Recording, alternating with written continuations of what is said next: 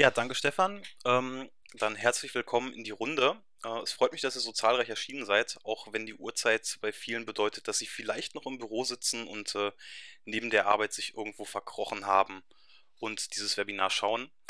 Äh, ich möchte euch hier in dem Webinar so ein bisschen was über WordPress erzählen. Ähm, dabei gehen wir jetzt nicht direkt enorm in die Tiefe, sondern ich möchte euch das System ein bisschen vorstellen. Was kann es, was ist mit, mit WordPress möglich und wofür eignet es sich?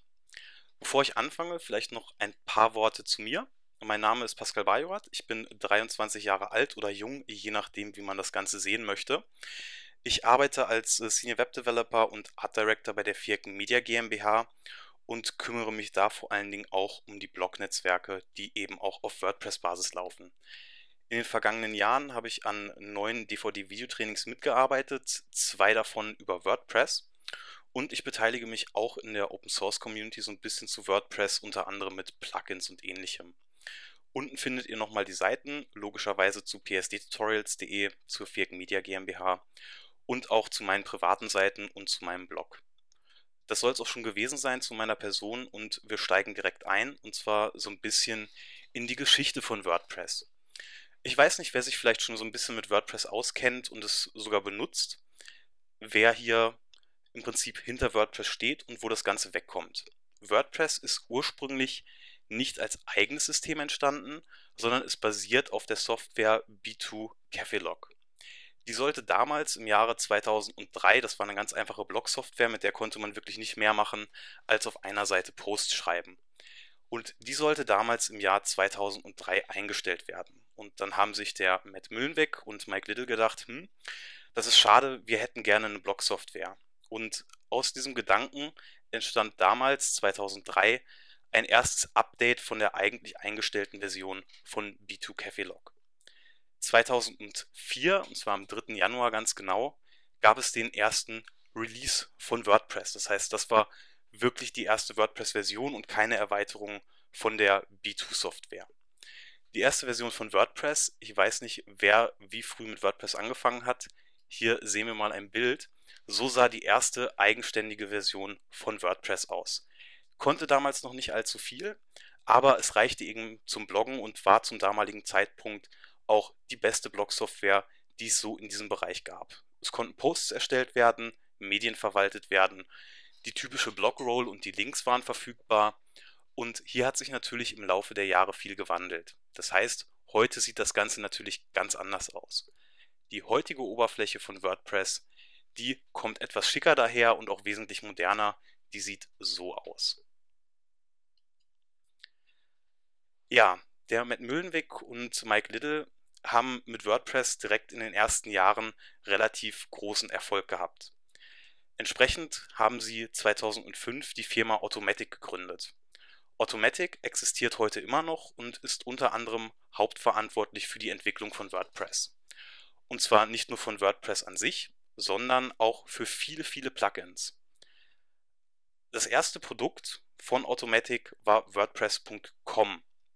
WordPress.com, und da entstehen oftmals Verwechslungen, ist nicht direkt WordPress, sondern WordPress.com, das ist ganz wichtig, ist vergleichbar mit Blogging-Diensten wie zum Beispiel Tumblr oder Blogger von Google.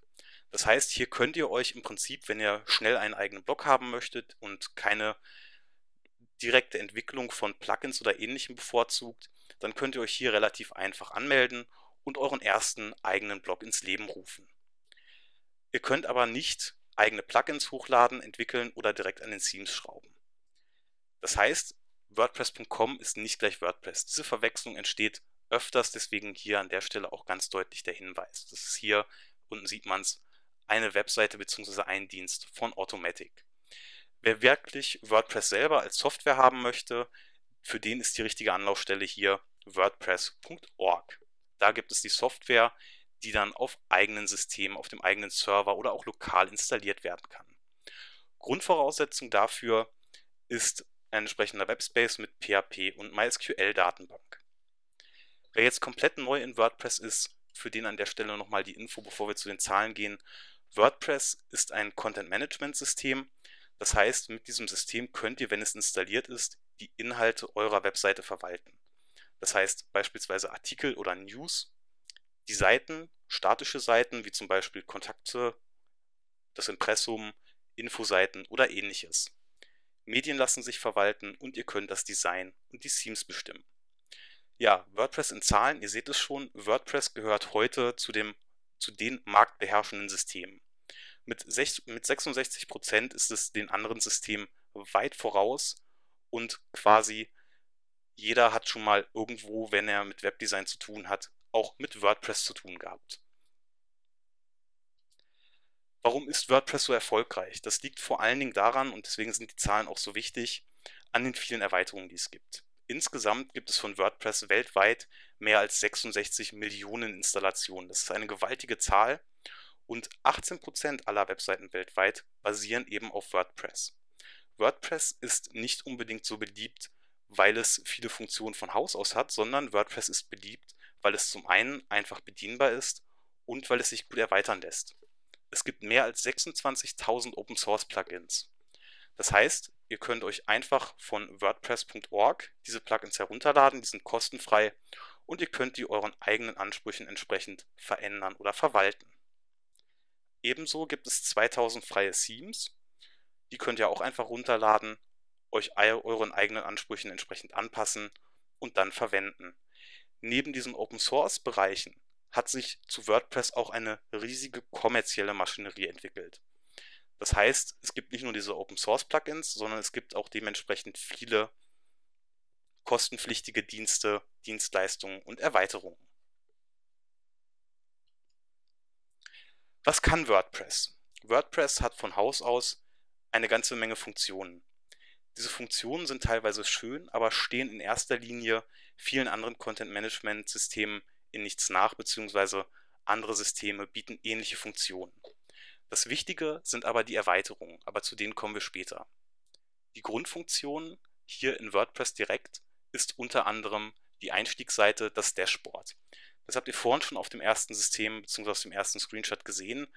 Wenn man sich heute in WordPress einloggt, dann bekommt man nicht mehr direkt die Post-Ansicht, wie es in der ersten Version von WordPress war, sondern man kommt hier auf das Dashboard. Und das Dashboard ist im Prinzip die zentrale Verwaltungsseite. Ihr bekommt hier einen kurzen Einstieg in das System und ihr bekommt Informationen auf einen Blick, wie es um unser, euer System bestellt ist, wie viele Beiträge gibt es, wie viele Seiten und ihr könnt auch direkt hier aus dem Dashboard Entwürfe verwalten oder direkt auch Artikel schreiben.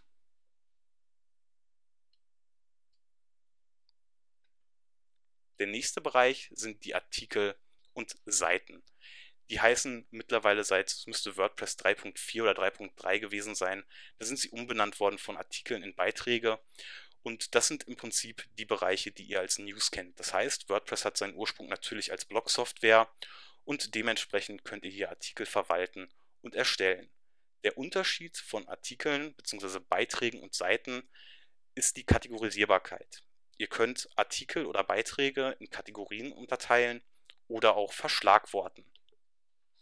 Die Seiten hingegen lassen sich von Haus aus zumindest, über ein Plugin wäre es schon möglich, eigentlich nicht in Kategorien einteilen oder mit Schlagworten belegen. So würde der WordPress-Editor aussehen. Das wäre jetzt hier eine einfache Verwaltungsseite von WordPress, eben die Über mich-Seite hier von meiner Webseite. Und was in WordPress ganz schön gemacht ist und was auch ein wichtiger Schritt ist, ist eben die Bedienbarkeit. Ihr seht jetzt hier zum einen ein paar mehr Informationen bzw. Elemente, weil ich hier als Administrator eingeloggt bin, aber generell könnte man das Ganze hier noch so ein bisschen runterbrechen. Es wäre also im Prinzip für die normalen oder einfachen Nutzer oder, wenn man das Ganze aus Kundensicht betrachtet, relativ einfach zu verwalten. Der WordPress-Editor kann, wenn er entsprechend eingestellt ist, genau dieselbe Darstellungsform haben wie auch das Frontend. Das ist natürlich für die Benutzer oder Kunden im Endeffekt wichtig, damit sie hier auch mit dem Editor gut klarkommen und das Backend nicht komplett anders aussieht wie das Frontend. Ein weiterer Bereich von diesen sogenannten Inhaltstypen, die nennen sich in WordPress Custom Post Types. Custom Post Types sind eine enorm wichtige Funktion in WordPress, denn sie ermöglichen euch, neben den Beiträgen und den Seiten eigene Inhaltstypen anzulegen. Diese Inhaltstypen können beispielsweise verwendet werden, um eben wie es hier der Fall ist, Referenzen zu verwalten, Softwarepublikationen oder ähnliches. Aber damit lässt sich noch viel mehr machen, denn wenn man diese Software bzw. diese Funktion so ein bisschen weiter aufbohrt und ähm, sie kreativ benutzt, dann lassen sich damit nicht nur Inhalte bearbeiten, sondern beispielsweise hier ein Screenshot aus der Webseite wirsindmürzer.de auch ganze Slideshows erstellen. Das heißt, über diese Inhaltsbereiche müssen nicht zwangsläufig Inhalte im Sinne von textlichen Inhalten dargestellt werden. Ihr könnt euch hier auch relativ einfach eine Slideshow mitbauen oder was man teilweise bei Themes auch sieht, ganze Bereiche von Startseiten oder ähnlichem, die in mehrere Spalten oder Bereiche eingeteilt sind, auch die lassen sich hier in der Form entsprechend mit aufstellen. Hier nochmal ein Screenshot aus dem Verwaltungsbereich und hier seht ihr auch auf Anhieb, das Ganze hat vom Verwaltungsbereich nicht mehr viel mit dem ursprünglichen Verwaltungsbereich der Seiten zu tun.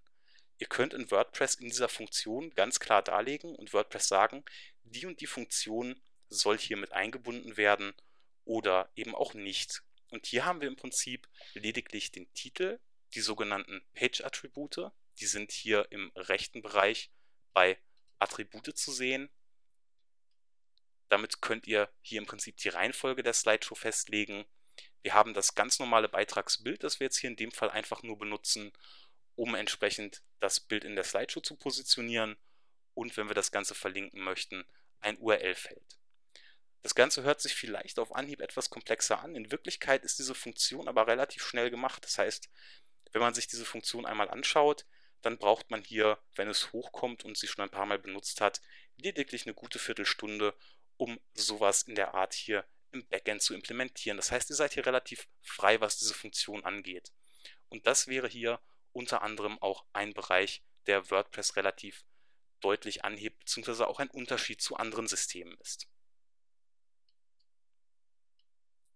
WordPress kommt, und das hatte ich jetzt ja auch schon des Öfteren erwähnt, eben aus dem Blogbereich. Entsprechend dürfte, darf es hier auch an Kommentaren nicht fehlen.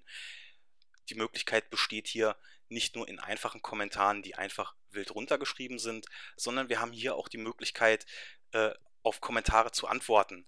Das ist eigentlich so eine Standardfunktion, aber wenn wir uns überlegen, hey, Facebook hat das gerade mal vor ein paar Monaten hinbekommen, dass man überhaupt irgendwo antworten kann. Also schön, dass es hier bei WordPress zumindest von Haus aus schon seit Jahren möglich ist. Der Verwaltungsbereich der Kommentare sieht auch relativ einfach aus und bietet viele Vorteile. Das hier wäre eben der Verwaltungsbereich und ihr seht hier auf Anhieb ein Kommentar, das ist gelb hinterlegt und die ganze Funktion hier ist relativ wichtig. Wir haben hier oben in dem Bereich der Navigation einen Bereich Spam. Kommentarspam ist leider, seitdem die ganzen Blogs quasi aus dem Boden sprießen, immer weit verbreitet und es gibt viel Spam auf Blogs. WordPress bietet von Haus aus einige Spam-Funktionen, unter anderem auch den Dienst Kismet. An der Stelle vielleicht noch als Einwurf für die Leute, die WordPress einmal ausprobieren. Kismet übermittelt Daten in die USA aus datenschutzrechtlichen Gründen ist das teilweise etwas fragwürdig. Ähm, eine Rechtsberatung möchte ich an der Stelle zwar nicht großartig geben, aber es empfiehlt sich, auf andere Plugins auszuweichen. Das heißt, wer Probleme in seinem Blog haben sollte mit Kommentarspam, der könnte beispielsweise einmal das Plugin Anti-Spamby probieren. Das behandelt oder bekämpft den Kommentarspam auf relativ lokaler Ebene direkt im System. Als nächstes haben wir hier den Media Manager. Wer bloggt oder eine Webseite betreibt, der möchte in der Regel auch Medien hochladen, seien es Bilder, Videos oder Tonaufnahmen. Der WordPress Media, Media Manager bietet hier die Möglichkeit, alles entsprechend zu verwalten. Eine Funktion, die ich zumindest persönlich vermisse, aber die hoffentlich irgendwann auch noch in das System Einzug finden wird, sind Ordner, um hier, man sieht es hier oben ganz gut, beispielsweise bei über anderthalbtausend Bildern im System, ein bisschen den Überblick zu behalten. Denn wenn man erst einmal anderthalbtausend Bilder im System hat und sucht eine ganz spezielle Datei, dann dürfte es hier schnell unübersichtlich werden. Nichtsdestotrotz ist der Media Manager in WordPress eine schöne Sache und zwar aus dem nächsten Grund, den ich hier zeigen möchte. Und das ist eine interessante Funktion, die vor allen Dingen für die Endnutzer, also zum Beispiel für eure oder meine Kunden eine interessante Funktion ist, denn diese können direkt in WordPress einfache Bearbeitungen von Bildern vornehmen. Man kennt es des Öfteren mal bei den Digitalkameras, man hat das Ganze im Hochformat aufgenommen und das Bild steht irgendwie quer. Bild drehen, Ausschnitt wählen, Bild skalieren oder ähnliches wäre hier in WordPress kein Problem. Das lässt sich direkt, ohne dass man Photoshop oder irgendwelche anderen Programme einschalten muss, hier in dieser Oberfläche bearbeiten.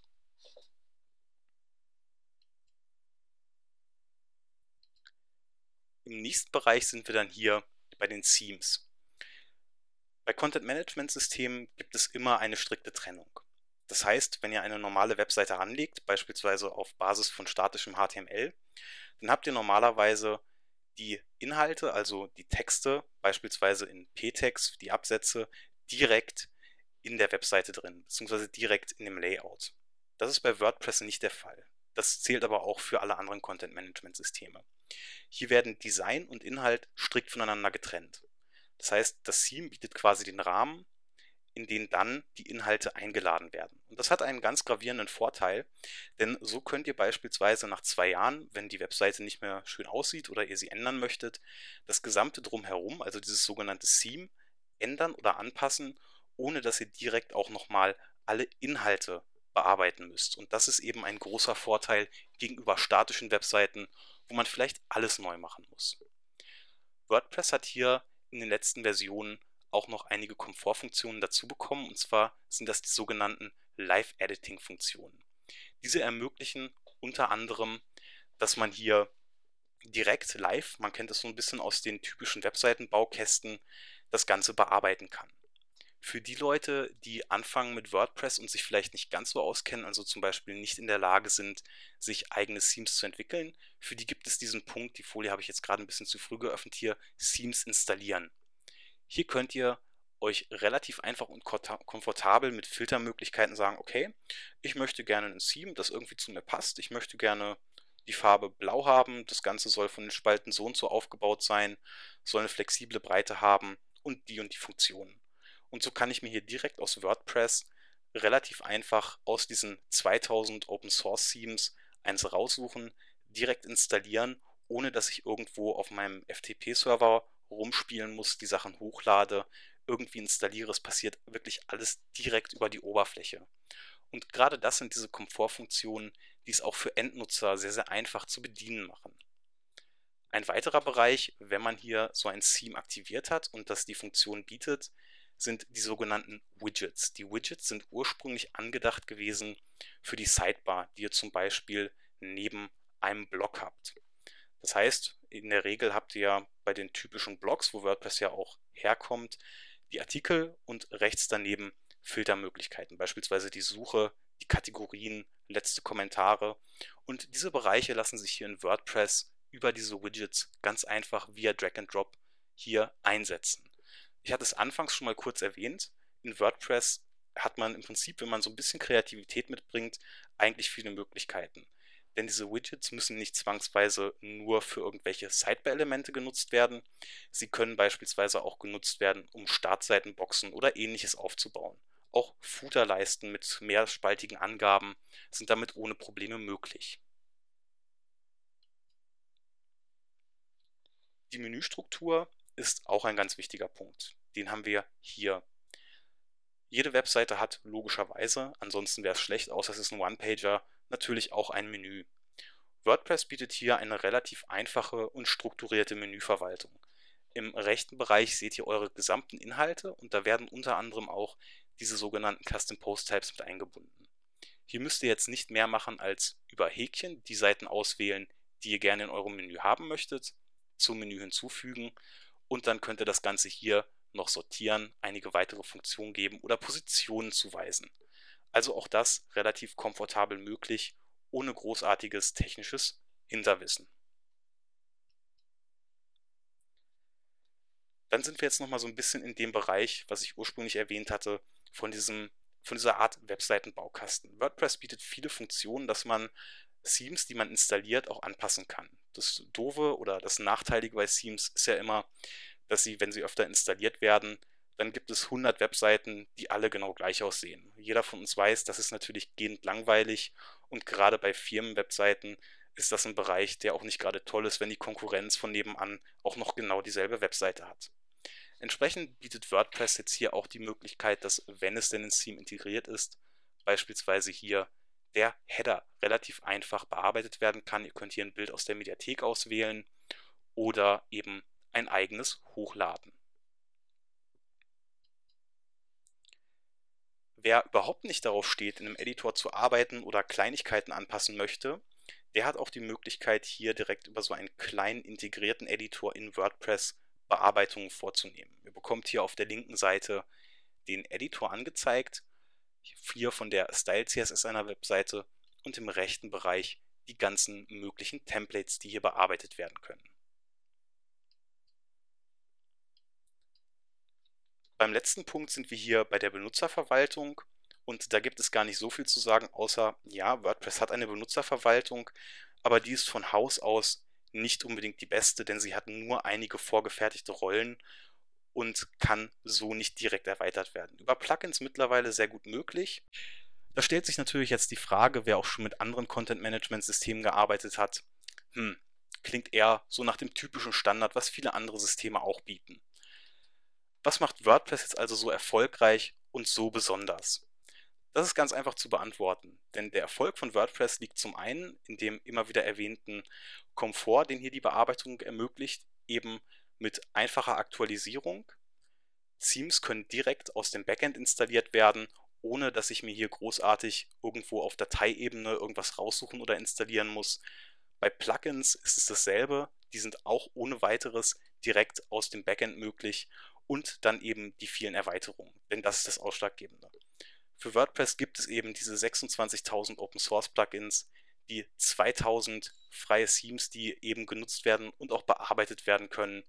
Und damit ist eine ganze Menge möglich, denn mit diesen Erweiterungen und Plugins wird aus WordPress ganz schnell mehr als nur ein einfacher Blog. Es kann beispielsweise ohne weiteres mit Plugins wie WooCommerce oder WP Shop Germany aus einem einfachen Blog-System wie WordPress auch ganz schnell mal ein voll und umfangreicher Online-Shop gemacht werden. Ebenfalls gibt es Multimedia-Erweiterungen, wie zum Beispiel Slideshows, weitere Galerien oder auch Systeme, um Audio oder Video einzubinden. Auch in den typischen Community-Systemen steht WordPress in nichts nach. Normalerweise ist der typische Gedanke, der bei vielen Leuten, die sich mit Content-Management-Systemen auseinandersetzen, immer so ein bisschen der Gedanke, das typische Community-System oder sehr geeignet für Communities wäre beispielsweise Drupal. Aber auch WordPress bietet hier beispielsweise mit Erweiterungen wie BBPress für eine entsprechende Forensoftware oder mit BuddyPress auch entsprechende Möglichkeiten. BuddyPress ist an der Stelle übrigens ganz besonders hervorzuheben. Wer mal auf die Idee kommen sollte, Mark Zuckerberg ein bisschen Konkurrenz zu machen und sein eigenes Facebook sich bauen möchte, der sollte sich mal BuddyPress angucken, denn das geht so ein bisschen in diese Richtung von einem eigenen sozialen Netzwerk. Auch eigene Formulare sind in WordPress soweit kein Problem. Ihr könnt da relativ einfach mit Plugins wie zum Beispiel Contact Form 7 oder den Gravity Forms, zweiteres ist ein kostenpflichtiges Plugin, euch relativ komfortabel Formulare zusammenschrauben. Und damit meine ich jetzt nicht nur die typischen Kontaktformulare mit Vorname, Nachname, ein bisschen Text und raus geht die E-Mail, sondern ihr könnt hier durchaus auch relativ komplexe Sachen bauen. Es wäre ohne weiteres möglich, zum Beispiel mit den Gravity Forms Anmeldeformulare zu bauen oder zum Beispiel Formulare, mit denen Inhalte in die Datenbank direkt eingetragen werden, zum Beispiel Artikel. Da wären wir auch wieder bei dem Punkt Community-Erweiterung oder Community-Fähigkeiten. Ein weiterer Punkt, und der ist relativ wichtig, ist der Bereich Sicherheit, Performance und Backups. WordPress wird stetig gewartet. Das Problem und gleichzeitig auch das Glück bei den Open Source Systemen ist ja immer, jeder kann in den Quellcode gucken und wer da eine Sicherheitslücke findet, dann wird diese in der Regel auch relativ schnell, wenn man Pech hat, ausgenutzt. Entsprechend ist WordPress da gerade als marktbeherrschendes System teilweise etwas anfällig. Aber nur solange man nicht die aktuellsten Updates einspielt. Und diese aktuellen Updates lassen sich in der Regel über diese automatisierte Update-Funktion innerhalb weniger Minuten, teilweise sogar innerhalb weniger Sekunden einspielen. Auch für größere Webseiten ist WordPress soweit kein Problem. Von der Performance her ist es in der Regel selbst bei umfangreichen Webseiten oder Netzwerken immer schnell und reagiert gut. Backups gibt es von Haus aus als kleine Exportfunktion in WordPress, die allerdings nur in diesem Bereich so ein bisschen dürftig abdeckt, aber auch hier gibt es eben wieder die entsprechenden Erweiterungen. Selbiges gilt für die Suchmaschinenoptimierung. WordPress ist von Haus aus sehr gut optimiert. Das heißt, ihr werdet, wenn ihr ein WordPress-Standardsystem installiert und beispielsweise auf dem Standard-Theme eure Webseite aufbaut, dann könnt ihr direkt davon ausgehen, dass die grundlegende sogenannte On-Page-Suchmaschinenoptimierung da in der Regel schon astrein ist. Das heißt, die On-Page-Optimierung in Form von Schlagworten, in Form von den Überschriften und auch von einem Syntax und dem Aufbau sind da in der Regel perfekt gewählt. Ein weiterer Punkt ist, und das kann immer mal passieren, gerade wenn man neu in WordPress ist, wenn man irgendwann mal dem Ende nahe ist und nicht mehr weiß, wie es weitergeht, dann findet man in der Regel immer irgendwo den perfekten Support oder auch Dienstleister. WordPress ist mit seinen 66% Marktanteil einfach so groß, dass sich da fast jeder drauf stürzt. Das heißt, ihr werdet immer irgendwo Hilfe kriegen, sei es durch entsprechende Fach- oder Lern-DVDs, durch Foren, die es auch wie Sand am Meer gibt und so weiter und so fort. Und zu guter Letzt gibt es natürlich noch, und da landen wir jetzt beim ersten Punkt, den ich gerade so ein bisschen ausgelassen habe, bei einer sehr guten Dokumentation, die WordPress von Haus aus mitbringt. Nur als Beispiel, als ich damals mit WordPress angefangen habe, ähm, da habe ich mir weder ein Buch gekauft noch eine DVD oder ähnliches, sondern ich habe ausschließlich mit der WordPress-Dokumentation gearbeitet und die ist so umfangreich, dass wenn man sich da so ein bisschen reinkniet und probiert, damit in der Regel auch gut fährt und gute Ergebnisse erzielen kann. Wem das zu langsam geht, für den gibt es natürlich immer noch die Bereiche DVDs oder Bücher. Auch gibt es für WordPress mittlerweile umfangreiche Frameworks und Vorlagen, auf denen man seine eigene Seite aufbauen kann. Die sind teilweise so variabel, dass man diesen ganzen System nicht einmal ansieht, dass sie irgendwo als Vorlage verwendet werden. Das gilt übrigens auch für das gesamte System. WordPress ist in sich selber so umfangreich und individualisierbar, dass wenn die Seiten gut gemacht sind, ihr ihnen auf Anhieb nicht einmal ansehen könnt, dass es sich hierbei um WordPress oder generell um ein Content-Management-System handelt. Und ich finde, dass genau dieser Punkt bei diesem Content-Management-System enorm wichtig ist. Man darf den Systemen nicht ansehen, dass es eben hier sich um ein Content-Management-System handelt. Und dann sind die Systeme perfekt. Ja, was gibt es noch? Und das ist ein Punkt, der ist relativ interessant, gerade für Agenturen oder Freelancer oder irgendwen, der vorhat, ein großes Inhaltsnetzwerk, ein großes Blognetzwerk aufzubauen. Die Funktion nennt sich WordPress Multisite. WordPress Multisite ermöglicht euch mit einer einzigen Installation, die ihr auf eurem Webspace irgendwo einrichtet, mehrere Blogs zu betreiben. Und diese Idee hinter WordPress Multisite stammt ursprünglich, und jetzt sind wir nämlich wieder im Jahre 2005, in der Matt Mullenweg die Firma Automatic gegründet hat mit WordPress.com. Denn WordPress.com basiert im Prinzip genau auf dieser Installation. Die haben da ein Multisite-System mit einer Hauptseite und dort können relativ komfortabel weitere Seiten eingerichtet werden. Hier mal ein Screenshot dieser sogenannten Netzwerkverwaltung. Die stammt jetzt hier bei uns direkt aus dem Blognetzwerk von psdtutorials.de und ihr seht jetzt hier im Prinzip eine Übersicht aller Seiten. Das heißt, wir haben hier, und das ist äh, sehr komfortabel für uns, nur eine einzige WordPress-Installation, die aufgesetzt wurde und wir können hier direkt über das Backend die viereckmedia.de verwalten und auch unsere ganzen Blogs. Und zwar nicht nur irgendwie in Subkategorien oder über Subdomains, sondern wir können hier direkt über Tools wie zum Beispiel das Domain Mapping auch eigene Domains aufschalten. Für einen Kunden hatte ich das Ganze mal so weit getrieben und dazu gehe ich jetzt einmal eine Folie weiter, dass wir hier in diesem Bereich, so sieht der Bereich aus, über den ein neues System angelegt werden kann. Das heißt, wir tragen hier oben einfach die Seitenadresse ein, den Blogtitel und die E-Mail-Adresse des Administratoren und dann wird das Ganze erstmal als Subdomain eingerichtet. Ich hatte das Ganze für einen Kunden mal so weit getrieben mit einem Installationstool, dass er hier über diese Seite beispielsweise in der Lage war, einfach die Domain einzutragen, den Blogtitel und die Seite wurde dann über diese eigene, über diese eigene Erweiterung automatisch mit Domains versorgt. Das heißt, da wurden bei dem Registrar die Domains für registriert. Die Standardinhalte wie zum Beispiel das Impressum angelegt und auch schon mal die Plugins vorkonfiguriert. Das heißt, er konnte im Prinzip einen neuen Blog mit Theme, mit Inhalten und mit neuer Domain-Registrierung innerhalb von unter fünf Minuten anlegen.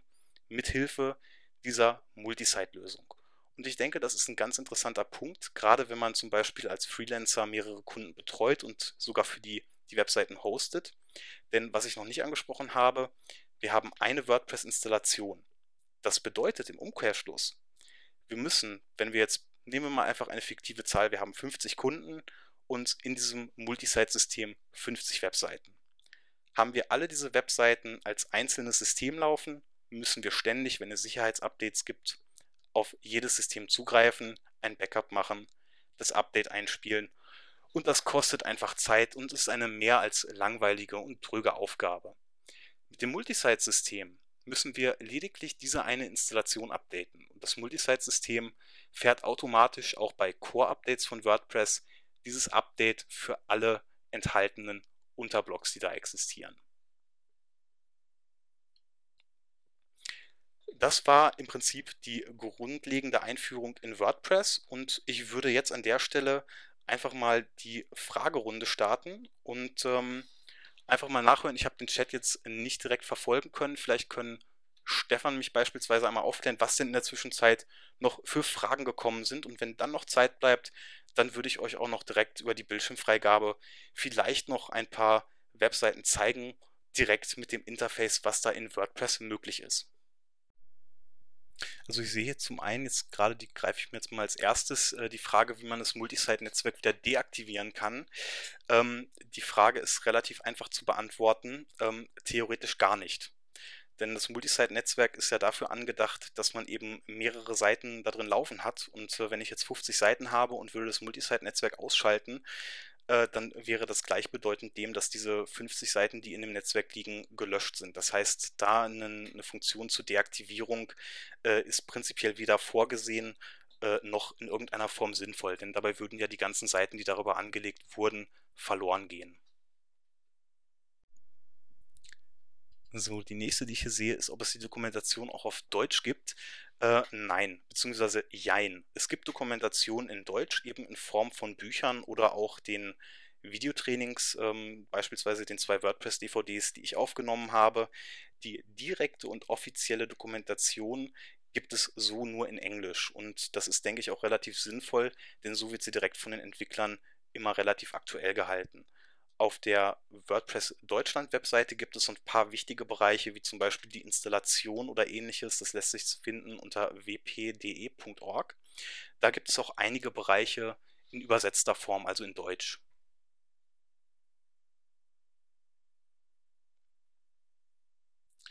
So, gibt es spezielle Tipps für Fotografen und Galerien? Ähm, nicht direkt, also WordPress bietet von Haus aus jetzt gerade in der aktuellen Version eine sehr, sehr schöne Galeriefunktion. Das heißt, von Haus aus gibt es hier also im Prinzip, gerade wenn man als Fotograf oder Hobbyfotograf sein Portfolio, seine Bilder veröffentlichen möchte, sehr schöne Funktionen.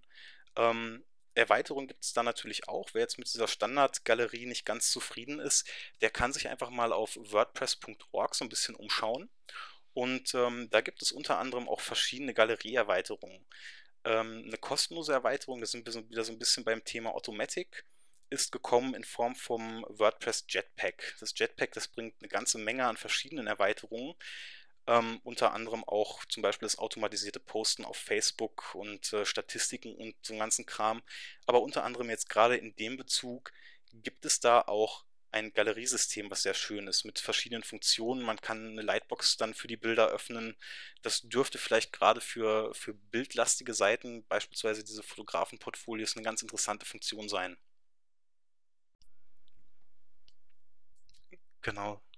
Genau, so ich sehe jetzt hier eine Frage von Ostseefoto ähm, zu einer Funktion von Joomla. Ähm, die müsste ich jetzt erstmal auf Anhieb abwiegen, denn äh, ich kenne die, weder dieses Plugin noch äh, muss ich gestehen, dass meine letzte Zeit, in der ich Joomla mal benutzt habe, auch schon einige Jahre zurückliegt. Ähm, vielleicht einfach mal kurz beschreiben, was diese Funktion denn machen soll. Dann könnte ich auch beantworten, ob das so in WordPress möglich ist. In der Zeit widme ich mich der darauf folgenden. Und zwar inwieweit die Widgets in Seiten integrierbar sind. Ähm, das ist wieder der Punkt. Das kommt ganz drauf an, wie kreativ du da bist. Ähm, Im Prinzip können die Widgets an jeder beliebigen Stelle in die Seiten integriert werden. Das heißt, standardmäßig oder dafür vorgesehen waren sie eben, um diese Sidebar-Bereiche zu generieren, um eben da eine Suche einzubauen oder die aktuellen Kategorielisten. Man kann aber auch, und dazu gibt es auch in dem WordPress-Codex oder beispielsweise auf meiner WordPress-DVD eine kleine Anleitung, man kann sich auch seine eigenen Widgets programmieren. Die Grundstruktur dafür ist erstmal relativ einfach. Grundvoraussetzung ist natürlich trotzdem, dass man sich so ein bisschen in PHP und der WordPress API auskennt. Ähm, grundlegendes Wissen sollte da aber zumindest für die ersten einfachen Sachen reichen.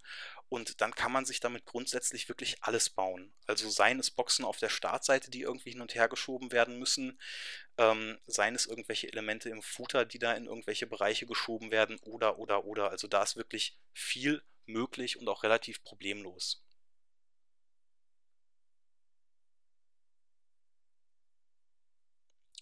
So, kann man bei Multisite importieren und exportieren, sehe ich hier als nächstes. Ja, ist möglich. Also generell lassen sich zum einen über Backup-Plugins wie zum Beispiel BackWP ab oder auch die standardmäßige Import-Export-Funktion von WordPress die Inhalte importieren. Also wenn es beispielsweise den Fall gibt, dass du aktuell zwei oder drei WordPress-Webseiten am Laufen hast und du möchtest die jetzt eben, um die Wartung einfacher zu haben, in dieses Multisite-System umziehen, dann kannst du dir von deinen aktuellen Webseiten einen Import bzw. eine Exportdatei anlegen und die dann in den einzelnen Blogs in der Multisite wieder importieren. Standardmäßig übernimmt WordPress da aber nicht alles. Das heißt beispielsweise, die Plugins müssten manuell nachinstalliert werden und auch bei den Einstellungen von den Plugins kann es durchaus einige Verluste von den Inhalten geben. Das lässt sich zwar auch migrieren, dass man das automatisiert hinbekommt, wäre aber etwas komplexer. Denn das müsste man dann quasi direkt über die Datenbank oder entsprechend mit Backup-Plugins machen.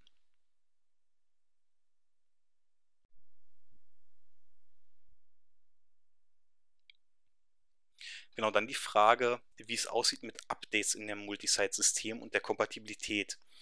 Ähm, das Thema ist tatsächlich so ein bisschen durchwachsen. Hm, also generell, wenn ihr so ein Multisite-System am Laufen habt und da ein entsprechendes Update einspielt, dann solltet ihr natürlich immer, ganz egal ob es ein Multisite-System ist oder ein einfacher Block, immer ein Update vorab machen, dass falls da Probleme auftreten, man das Ganze wieder einspielen kann. Ich benutze WordPress jetzt seit vielen, vielen Jahren und verwalte auch äh, gemeinsam mit einem Kollegen das Blog-Netzwerk und wir hatten, glaube ich, in der gesamten Laufzeit dieses Blog-Netzwerks, was bestimmt schon drei, vier Jahre am Laufen ist mit WordPress, ähm, bis jetzt erst ein einziges Mal den Fall, dass ich irgendein Plugin mal quergestellt hatte, allerdings nicht wegen einem WordPress Core Update, sondern weil es mit einem anderen Plugin nicht kompatibel war. Ähm, aber auch da kann man so ein bisschen präventiv vorbeugen, denn die Multisite-Lösung von WordPress hat die Möglichkeit, dass ich nicht jedes Plugin jedem Kunden zur Verfügung stellen muss oder jedem Nutzer. Das heißt, ich kann ganz klar sagen, das Plugin hier möchte ich nur für Block A und C freischalten und Block B hat nochmal ganz andere Plugins aktiv. Und damit kann man gegebenenfalls Konflikten so ein bisschen vorbeugen. Also generell, wie gesagt, es kann zu Problemen kommen, aber das sind halt eben dieselben Probleme, die auch bei einer normalen Single-Installation von WordPress auftreten können. Genau, dann nochmal die Frage von Marco zu den verschiedenen WordPress-Installationen, die er aktuell hat. Ähm, generell kann man jetzt äh, eine der Seiten in eine Multisite umwandeln oder auch ein neues Multisite-System erstellen.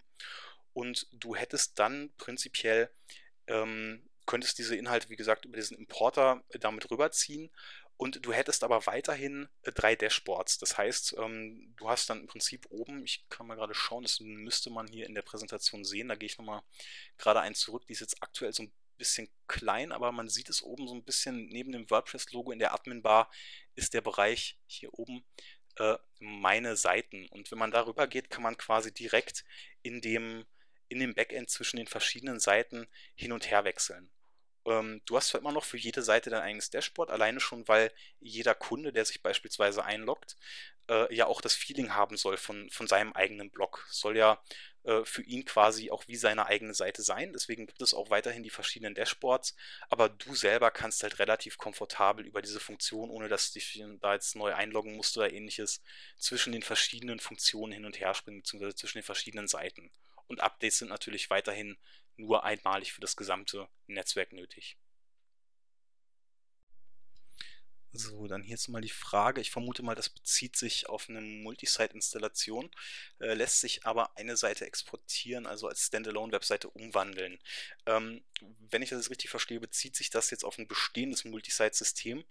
Ähm, wäre in dem Fall möglich, ja. Du müsstest im Prinzip die Inhalte von dem, von diesem einen Multisite-Block jeweils exportieren, ein eigenständiges System installieren und da dann die Sachen wieder importieren. Also es geht sowohl in die eine als auch andere Richtung. Deswegen ist es Import-Export. Also da kannst du ähm, prinzipiell hin und her wechseln, wie du lustig bist und äh, da gibt es keine Einschränkungen. Aber wie gesagt, das Multisite-System ist von der Verwaltung, wenn es mehrere Seiten gibt, so natürlich die etwas angenehmere Variante.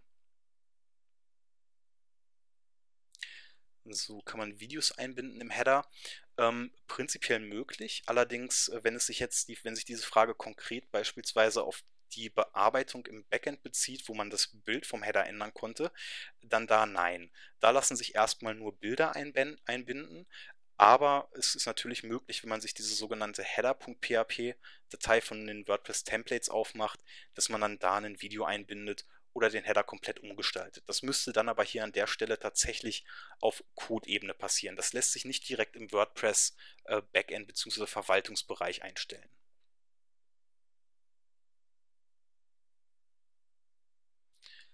So, kann ich eine Seite aus der Multisite herausnehmen, wenn mich beispielsweise ein Kunde verlässt?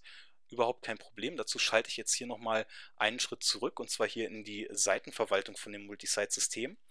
Ähm, wenn man in WordPress über einen Post mit der Maus rüber hovert, dann gehen da drunter in der Regel so ein paar Bearbeitungsmenüs auf. Das heißt, wenn ich im Prinzip mit der Maus hier über diesen Bereich fahren würde, und das ist hier in der Netzwerkverwaltung nichts anderes. Das heißt, wenn ich jetzt hier mit der Maus rüberfahren würde, dann gibt es auch hier die Möglichkeit, eine Seite erstens zu sperren und das ist eine ganz interessante Funktion. Ihr, könnt, ihr müsst die Seiten nicht zwangsweise löschen, ihr könnt sie auch mit den Daten behalten und erstmal sperren, damit sie nicht mehr öffentlich zugänglich ist oder ihr könnt sie dann natürlich, wenn ihr die Daten löschen möchtet, und um den Speicher freizugeben, natürlich auch komplett löschen.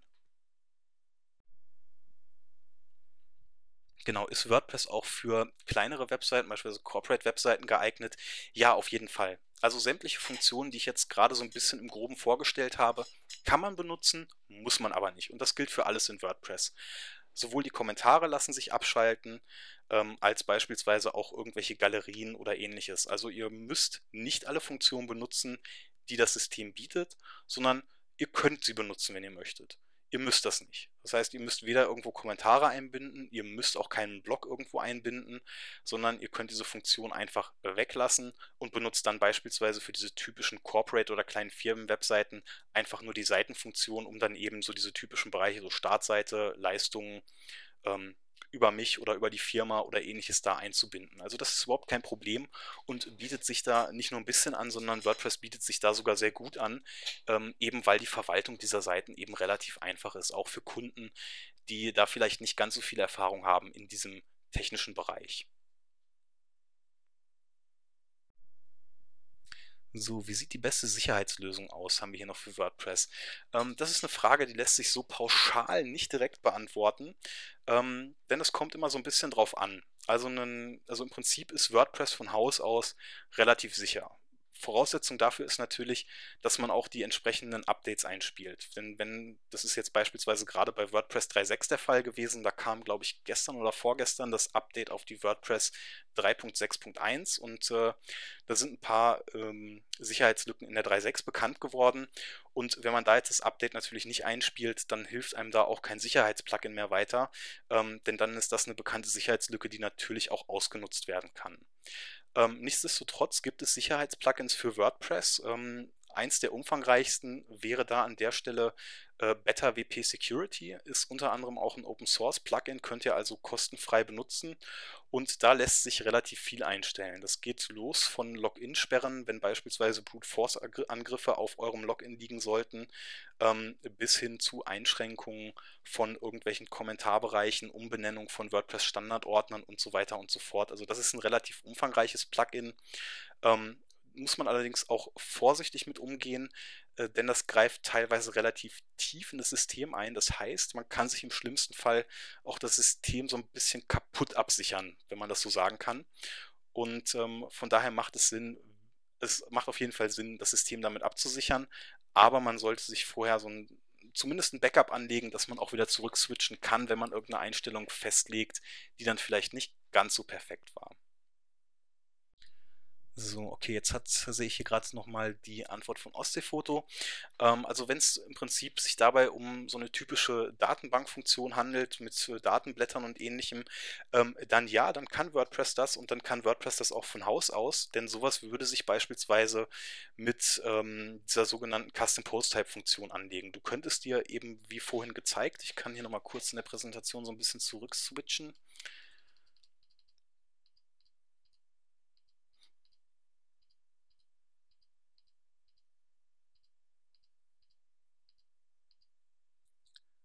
So, und zwar haben wir es ja hier im Prinzip auch mit den, ähm, mit den Custom Post Types hier in Form der Referenzen, äh, dass du dir hier deine eigenen Inhaltsbereiche anlegen kannst und die können, und dann gehe ich jetzt mal zurück zu diesem Slideshow-Bereich, ja auch eigene Inhaltsbereiche haben. Das heißt, du könntest hier dann beispielsweise sämtliche Daten, die du brauchst, Bilder oder ähm, irgendwelche Modellnummern oder ähnliches als eigene Felder anlegen. Auch dafür gibt es Plugins und kannst dir dann damit quasi so deine eigenen Inhaltsbereiche, Datenblätter oder ähnliches zusammenbauen. Also ja, auf jeden Fall möglich, eben über diese Custom Post Types.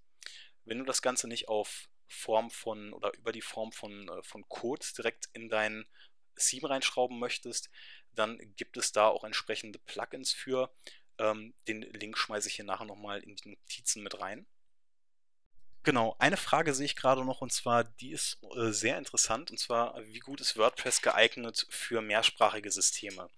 Ähm, von Haus aus ist WordPress auch hier wieder einmal gar nicht geeignet für, für Mehrsprachigkeit, aber es gibt da zwei wesentliche Plugins, mit denen Mehrsprachigkeit möglich ist und zwar nicht nur so ein bisschen, sondern volle Pulle.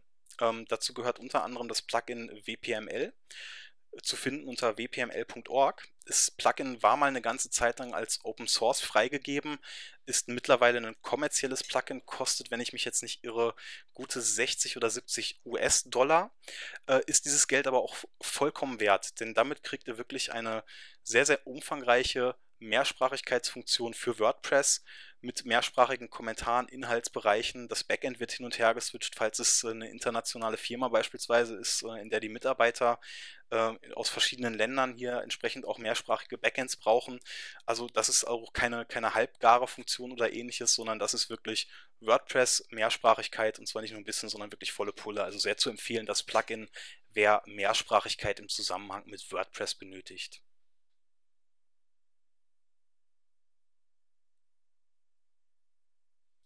So, und dann sehe ich hier gerade noch mal einmal die Bildbearbeitung einblenden. Das kann ich kurz machen, bevor ich noch ein paar Fragen beantworte. So, da haben wir die Folie.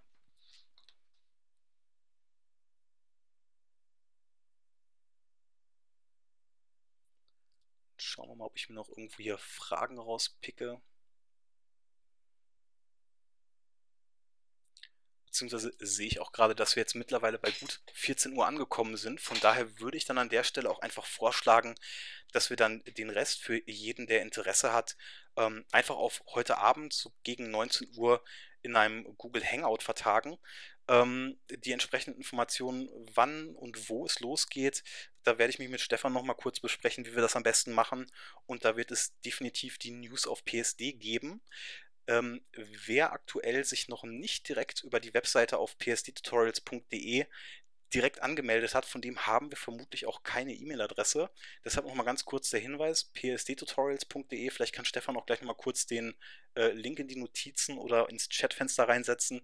Da gibt es eine Anmeldefunktion. Wenn ihr euch da anmeldet, dann haben wir eure E-Mail-Adresse und können euch dann bei Bedarf auch entsprechend zum einen die Aufnahme dieses Vortrags zukommen lassen und zum anderen die Informationen zu dem geplanten Hangout. Und bevor ich mich jetzt dann gleich ganz verabschiede, dann auch nochmal der Hinweis, ebenfalls auf dieser Seite, wenn Stefan da gleich vielleicht einmal bitte den Link posten könnte. Ähm, es gibt jetzt ähm, am Montag und am Dienstag, wenn ich mich nicht irre, noch weitere Vorträge zu InDesign und Photoshop von den Kollegen von dem Matthias Petri und von dem Stefan Riedel, auf die ich an der Stelle auch nochmal ganz kurz ähm, empfehlen möchte bzw. eingehen möchte. Da gibt es auch nochmal interessante Informationen. Einfach mal auf der Seite vorbeischauen bei den entsprechenden Webinaren anmelden. Das lohnt sich bestimmt.